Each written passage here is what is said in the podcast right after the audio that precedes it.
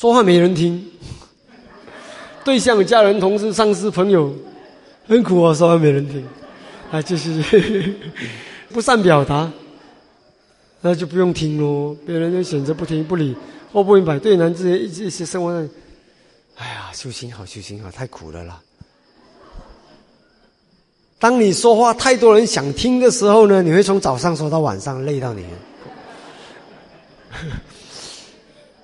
其实不要说话要有人听，要告诉自己，我说话要拿出内容，让我拿出内容给人家，这个比较重要。你着着重在你的音要更丰富，这个比较重要。我希望我不要乱讲话，我讲的每一句话能够利益到听众。